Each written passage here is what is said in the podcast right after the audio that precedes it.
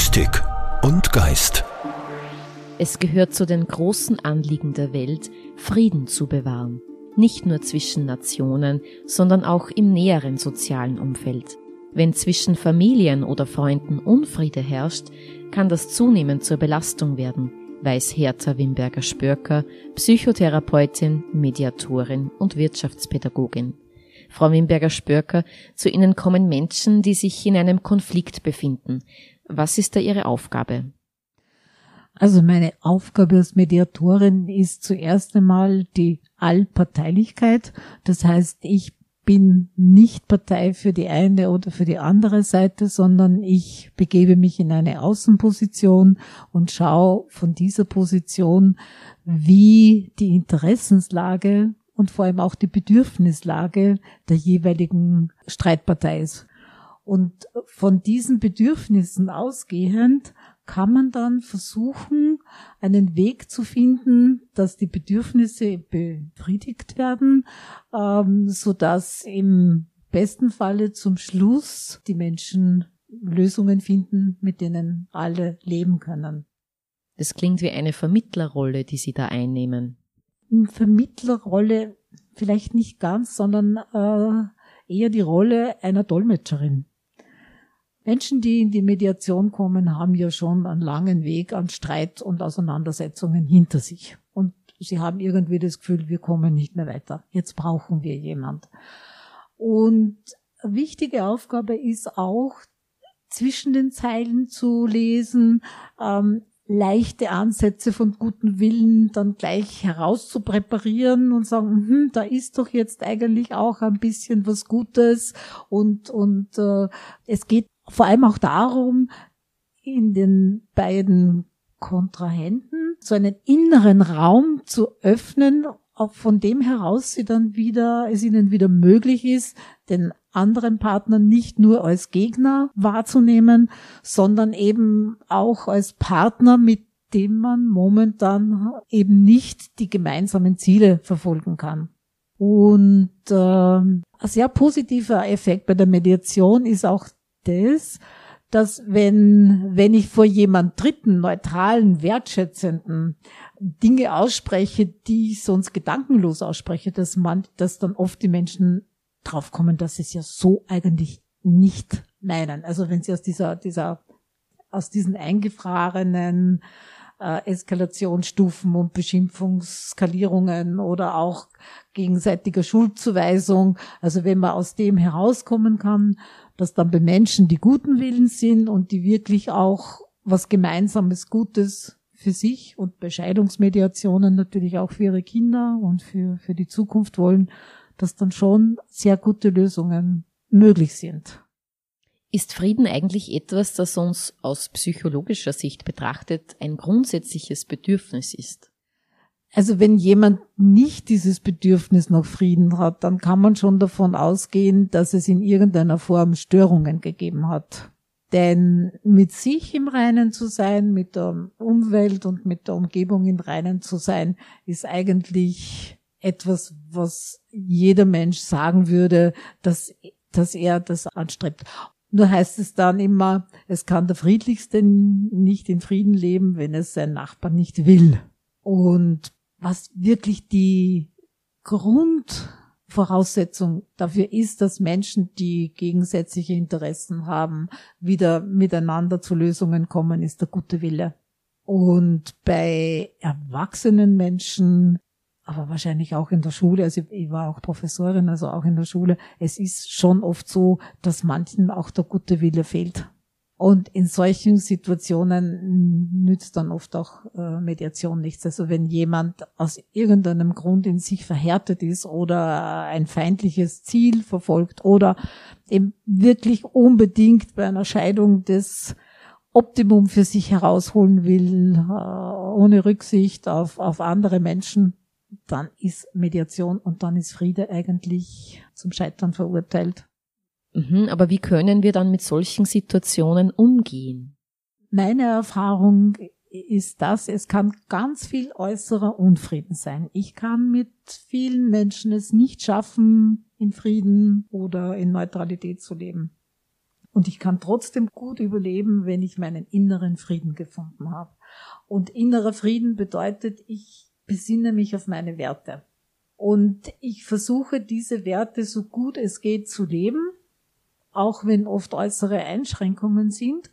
Und mit diesem inneren Frieden, mit, mit dem zu sich gekommen zu sein, eine gute Übereinstimmung mit dem gefunden zu sein, was mir wichtig ist, macht resilient gegenüber äußeren schwierigen Umständen und oft auch äußeren schwierigen Beziehungen zu Menschen, mit denen wir in Beziehung sein müssen, ob das in der Familie ist, ob das in der Arbeitswelt ja auch sehr häufig ist, auch in großen Freundeskreisen, so, so dass ich, wenn ich mit mir im Reinen bin, eigentlich jemand ist, der dann diese, also in, in den Beziehungen, in denen er lebt, ein Stückchen Frieden hineinbringt, indem er eben nicht dazu beiträgt, dass schwierige Verhältnisse noch schwieriger gestaltet werden. Und diese Menschen sind dann auch diejenigen, denen Freundschaft wichtig ist, denen Gemeinschaft wichtig ist, denen Solidarität wichtig ist, weil Frieden ist ja nicht nur Abwesenheit von Streit oder von, von Krieg. Frieden ist ja viel mehr als das. Grundvoraussetzung für Frieden ist der respektvolle Umgang miteinander, die Solidarität zu anderen Menschen, dass ich nicht drüber schaue, wenn ich sehe, da sind äh, werden Menschen irgendwie übergangen. Also Frieden ist ja viel mehr als das und Frieden ist eigentlich das, wo man sich dann entfalten kann, wo man, wo man, wo man Wohlgefühl hat und wo Menschen auch psychisch gesund bleiben und nicht äh, psychisch krank werden. Denn diese unfriedlichen Verhältnisse, diese Spannungsverhältnisse, ob die jetzt gelebt werden oder nur so unterschwellig sind, machen Menschen krank. Und ein Großteil der Depressionen oder auch der Angst- oder Panikerkrankungen kommen von diesen Spannungsverhältnissen, zum Teil inneren, aber auch äußeren Spannungsverhältnissen. Und auf die Dauer wird der Mensch entweder körperlich krank oder seelisch, geistig, äh, psychisch krank. Sie haben das Stichwort Gemeinschaft genannt. Welche Bedeutung hat diese aus Ihrer Sicht für eine Gesellschaft? Ja, es ist die Grundlage. Es ist die Grundlage äh, für, für Entwicklung. Es ist die Grundlage dafür, dass Menschen gedeihlich miteinander leben, dass sie fröhlich und glücklich sein können. Und äh, ich war ja auch Professorin und habe unterrichtet und da ist es ein großer Zusammenhang. Eine Klasse, wo es möglich ist, dass eine gute Klassengemeinschaft ist, wo nicht Gruppen gegeneinander intrigieren, äh, wo man auf sich gegenseitig schaut, die haben einen viel höheren Lernerfolg als Klassen, wo der Einzelne sich nicht sicher fühlen kann vor vor ausgelacht werden, lächerlich gemacht werden. Also das sind dann alles Faktoren, ähm, die dazu beitragen, sensiblere äh, Schüler und Schülerinnen, ähm, die können dann nicht ihr Potenzial entwickeln, die trauen sich dann nicht so und äh, besonders hier, in, also, also vor allem auch als Klassenvorstand, war es mir immer auch ganz besonders wichtig, die Solidarität und die Gemeinschaft unter den Schülern zu fördern und, und ihnen das klar zu machen, dass es nicht darauf ankommt, ich und ich und ich habe mich jetzt durchgesetzt und ich bin der Größte, sondern dass es immer auch vor allem darum geht, dass Gemeinschaft ist, dass Toleranz herrscht, also man muss nicht immer einer Meinung sein, aber man muss den anderen mit Respekt behandeln und auch andere Meinungen und Haltungen tolerieren. Und nur so ist überhaupt gedeihliches Leben möglich. Das gesellschaftliche Miteinander ist aber derzeit massiven Belastungsproben ausgesetzt, sagt Christian Oehler, Pfarrer und Dächernd in Bad Ischl. Ja, wir haben natürlich eine der größten Krisen der Nachkriegszeit. Jetzt sind wir im Auslaufen, das ist die Corona-Krise, dann kommt, kommen gleich die Lebensmittelpreise, die steigen, wo sie viel überlegen, ja, wie komme ich denn überhaupt über das Monat. Dann äh, der Krieg, der es sind immer Kriege geführt worden auf der Welt, aber der uns doch jetzt näher gekommen ist und da durch die Sanktionen auch Auswirkungen auf unseren Lebensstil hat. Also das ist natürlich ein Bündel von äh, Krisensymptomen, die, sage ich mal, den Druck im Kessel erhöhen. Also in den einzelnen Familien, dann kommen oft nur ja, die, die Probleme, die wir eh immer haben dazu, da kommt eine Krankheit oder Probleme zwischen Eltern und Kindern, was immer halt. Und dann äh, wird's schwierig und äh, ja, dann sind wir in einem Hochdruckkessel, wo es manchmal dann explodiert, was man ja dann in der Zeitung lesen kann, oft, wenn es ganz schlimm ausgeht.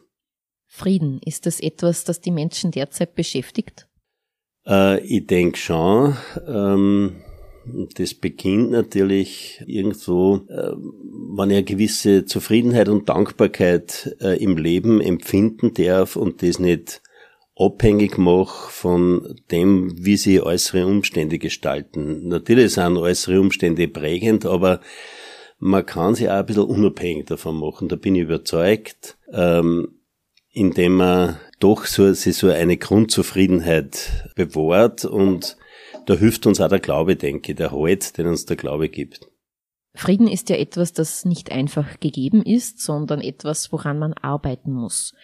Was kann denn jede, jeder Einzelne im Alltag dazu beitragen? Also für mich ist das überhaupt das Hauptthema. Ähm, es fällt dann der Friede nicht in den Schoß, sondern Friede kann man erlernen. Äh, das beginnt also in der Kommunikation ähm, im, im Kleinen. Ähm, da kommt der Reiz und ich reagiere gleich, sondern ich darf dazwischen einmal durchatmen und darf mir überlegen, okay, da hat mir jetzt was zum Zorn gereizt oder aufgeregt.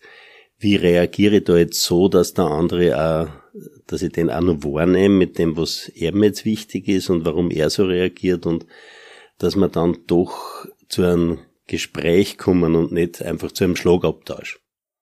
Was ist denn Ihr persönliches Verständnis von Frieden? Also mein Verständnis von Frieden das steckt im Wort Zufriedenheit. Also ich bin einfach, ähm, ich bin ein dankbarer Mensch, ich bin ein, einer, der regelmäßig Eucharistie feiert, Gottesdienst feiert und das ist ein griechisches Wort. Äh, und ich bin ja ein Griechenland-Fan schon seit vielen Jahren, Eucharisto, Dankeschön. Und ein Mensch, der nur wahrnimmt, was ihm alles geschenkt ist, äh, zwischenmenschlich, in der Schöpfung, dass du jeden Tag ähm, gut aus dem Bett rauskommst und den Tag wieder mit einer Freude anfangen kannst. Es gibt so viel Anlässe, dankbar zu sein, wenn man nur die Augen und die Ohren und alle Sinne aufmacht. Und das ist für mich eine Grundvoraussetzung, Frieden spüren zu können. Also im Sinne auch von einer gewissen Zufriedenheit. Was mir wichtig ist, ist, dass halt wirklich Billionen von Geld eingesteckt wird in den Krieg, in die Vorbereitung des Krieges, in das Erlernen des Krieges. Und wir müssen einfach mehr Energie und Geld einstecken in die Ursachen, warum es immer wieder zu Krieg kommt, in die Armutsbekämpfung, in den pfleglichen Umgang mit unserer Schöpfung, weil das, man redet schon vom Krieg ums Wasser und so weiter oder das ganze äh, Inseln verschwinden werden. Das wird Fluchtbewegungen, das wird Konflikte auslösen. Also wir müssen viel mehr einstecken ins Erlernen des Friedens und das fängt auch wieder im Kleiner, schon im Kindergarten und sollte sie dann wirklich in allen Bildungseinrichtungen bis zum äh, Lebensende durchziehen, dass wir einfach daran arbeiten, Konflikte möglichst gewaltfrei zu lösen und man kann nicht sagen, wie jetzt im Ukraine-Krieg, jetzt äh, bauen wir alles auf gewaltfreier Verteidigung, weil das wird nicht funktionieren. Da muss man viel trainieren und lernen. Und da denke ich halt dann schon an Aussagen der biblischen Propheten, Micha, Jesaja, die sagen, sie erheben nicht mehr das Schwert, Nation gegen Nation, sie erlernen nicht mehr den Krieg, und ein jeder sitzt unter seinem Weinstock und unter seinem Feigenbaum, und niemand schreckt ihn auf. Das ist ein wunderbares Bild und eine Vision, für das es sich zu lernen, zu üben, zu leben lohnt. Mystik und Geist. Präsentiert von der Katholischen Kirche in Oberösterreich.